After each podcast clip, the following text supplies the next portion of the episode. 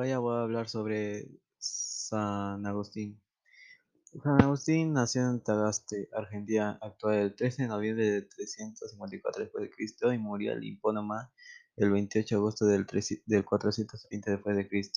Su padre Patricio fue un pagano de posición social acomodada que luego de una larga resistencia a la fe, hacia el final de su vida se convirtió al cristianismo. Mónica, su madre, era una devota cristiana. Y bueno, Agustín, también conocido como San Agustín, fue un escritor, teólogo y filósofo cristiano.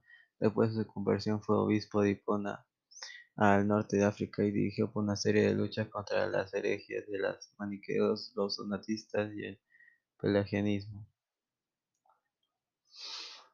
¿Cómo seguía el conocimiento de según Agustín y desarrolla?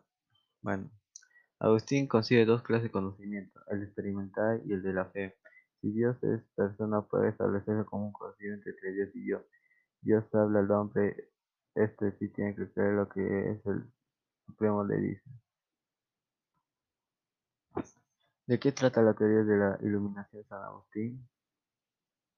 Bueno, en sí, la doctrina de la iluminación agustiniana la percepción de lo inteligible, de lo que brota la sabiduría, a diferencia de Platón, no depende de la reminiscencia del mundo de las ideas, sino de la irradiación divina del lumen rationis ateneane o luz eterna de la razón.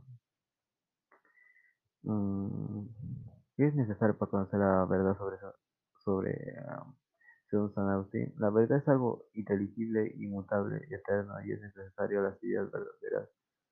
La haya la razón cual se trasciende a sí misma para San Agustín, la esencia de la verdad es Dios. La verdad de sentido propio y absoluto no consiste en la adecuación o semejanza entre el pensamiento y la realidad. Gracias.